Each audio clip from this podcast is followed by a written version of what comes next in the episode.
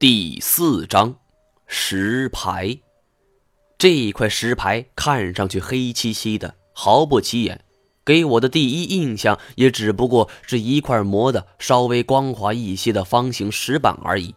韩笑跟我一样，看了这块牌子，都不由会心一笑。金锁见我俩不以为然，有点急了，拉上我和韩笑走进包间。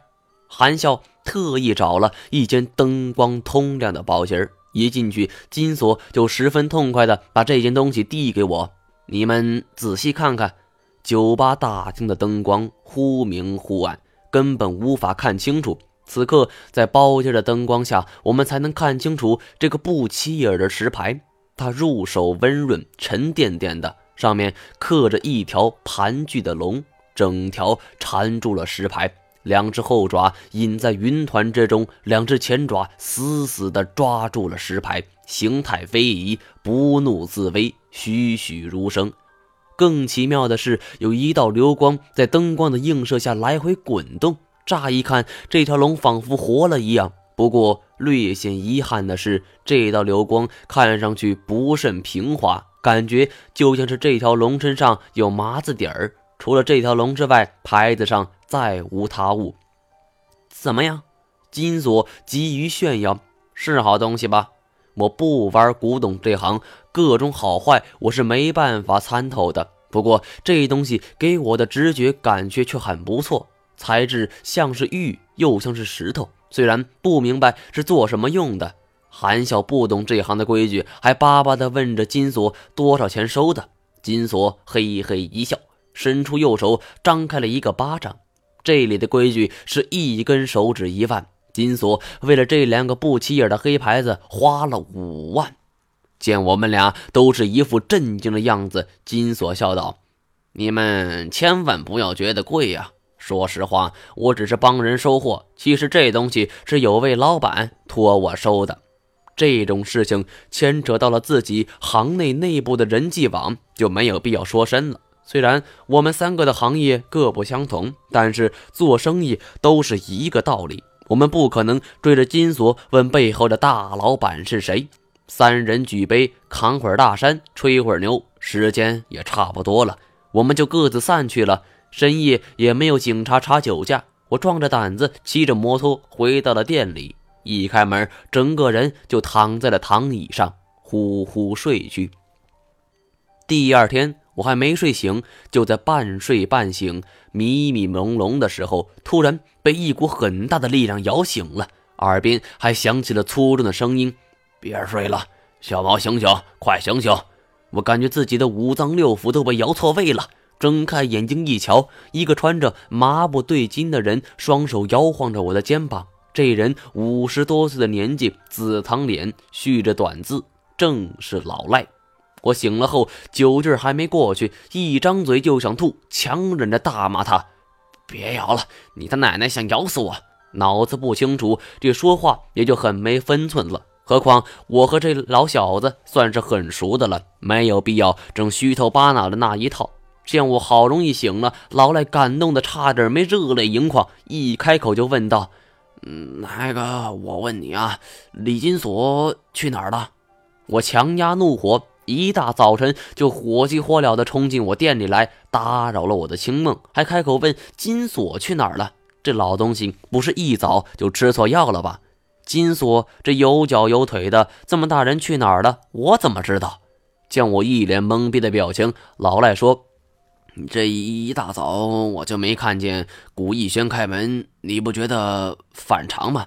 我嘟囔着：“这有什么反常的？”兴许是去收货了，也许是还没起床呢。昨天我们喝多了，老赖察觉到了什么，皱着眉头问：“昨晚你们俩在一块儿？”我操，你老小子怎么跟警察似的？老子不搞基。是昨天他收了一件好东西，去韩笑那边庆祝了。我们偶然相遇的，就在一起喝了几杯。我话音刚落，老赖干枯的大手一下子就攥住了我的手腕。什么东西？什么东西？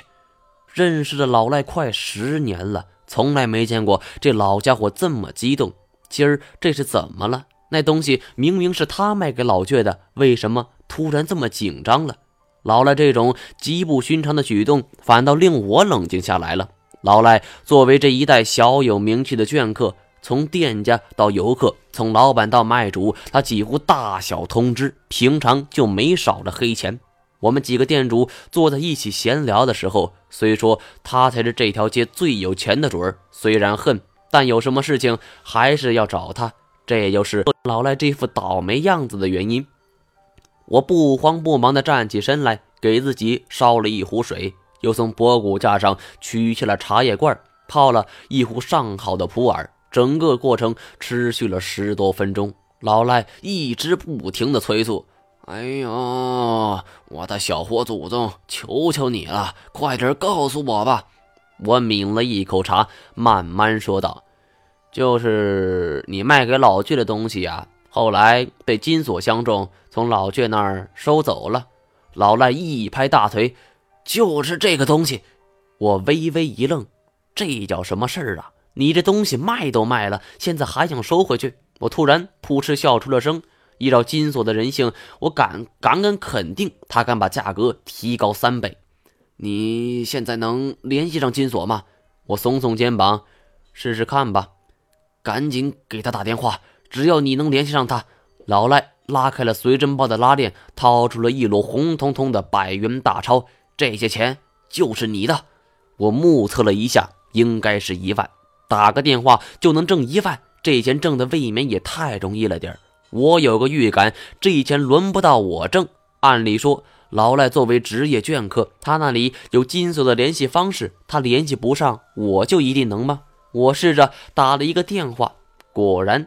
话筒里传出了一个美妙的女性声音：“您好，您所拨打的电话用户已关机。”我特意摁开了免提键功能，好让老赖听到。老赖汗都下来了，他的紫堂脸上透着蜡黄的脸色，最后撂下了一句话：“金锁那小王八蛋有消息了，第一个通知我。这钱我给你留着。”说完，一把抓起柜台上的钱跑了。看他刚才这两下子，哪里像一个五十多岁的人？老赖走了后，我一个人在那里沉思，忽然也觉得有点不对劲。金锁今天没有开店门，十有八九是去收货了。收货不开手机，这太不正常了。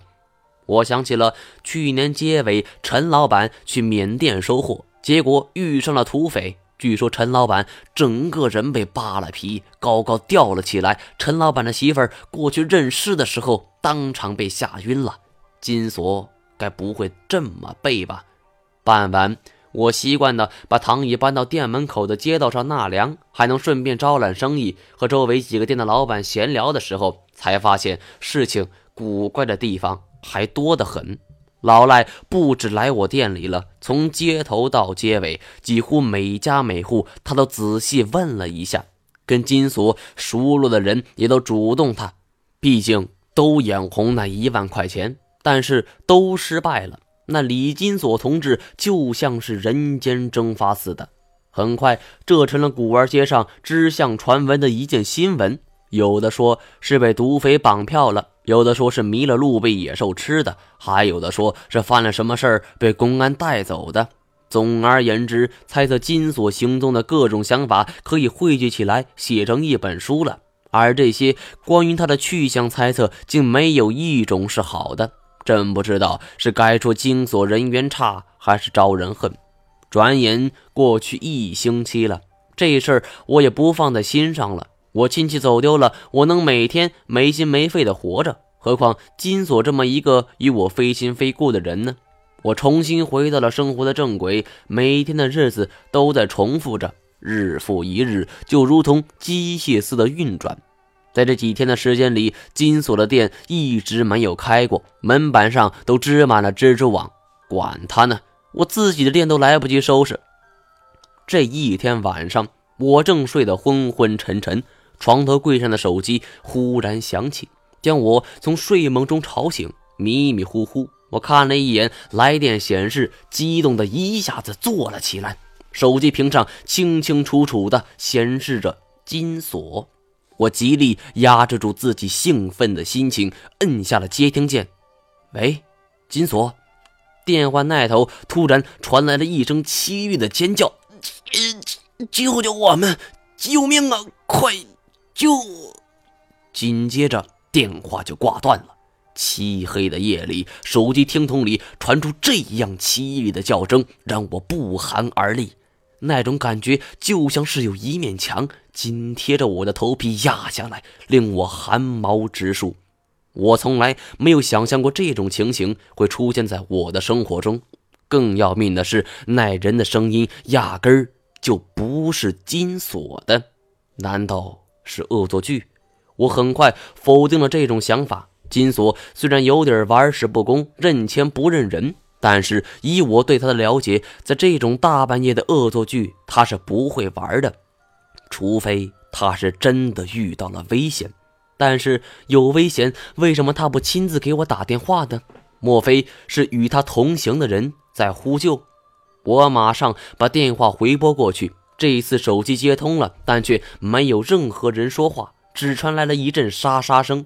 就像是老式的电视机出现了雪花发生的声音，听着就有些刺耳。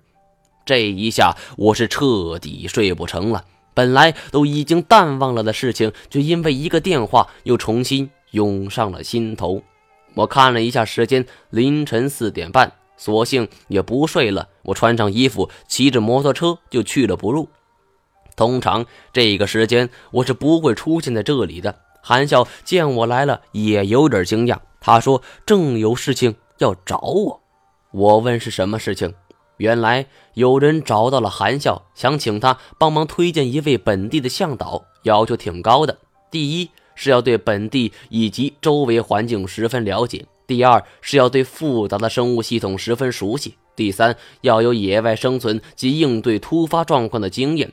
第四是要精通本地少数民族语言，最好还精通缅甸语或者泰语。说着，韩笑用一种无良的眼神看着我。平心而论，以上这些条件我都符合。虽然不是本地人，但是我在这个地方生活了这么多年，不论是拮据熬牙的云南本地方言，还是少数民族语言，都多少懂一些。当年为了收获，我也曾去中非打猎。还北上俄罗斯收过皮货，野外生存和对付野兽的经验没得说，唯一的硬伤可能就是缅甸话和泰国话，我只能听懂十之一二。反正最近除了赖谦来光顾过，我还没有生意上门。赖谦跟我提出对方的优厚酬金后，我就答应下来了，偶尔当当向导，挣点外快，全当免费旅游了。接着我就被韩笑带到了一个包间。先是敲了敲门，得到客人的许可后，韩笑推开了那房门。我看到包间里坐着两个人，一老一少。在他们面前的茶几上，除了两个展开的本子，还摆放着十来个黑漆漆的牌子，跟不久前金锁手里的那个石牌一模一样。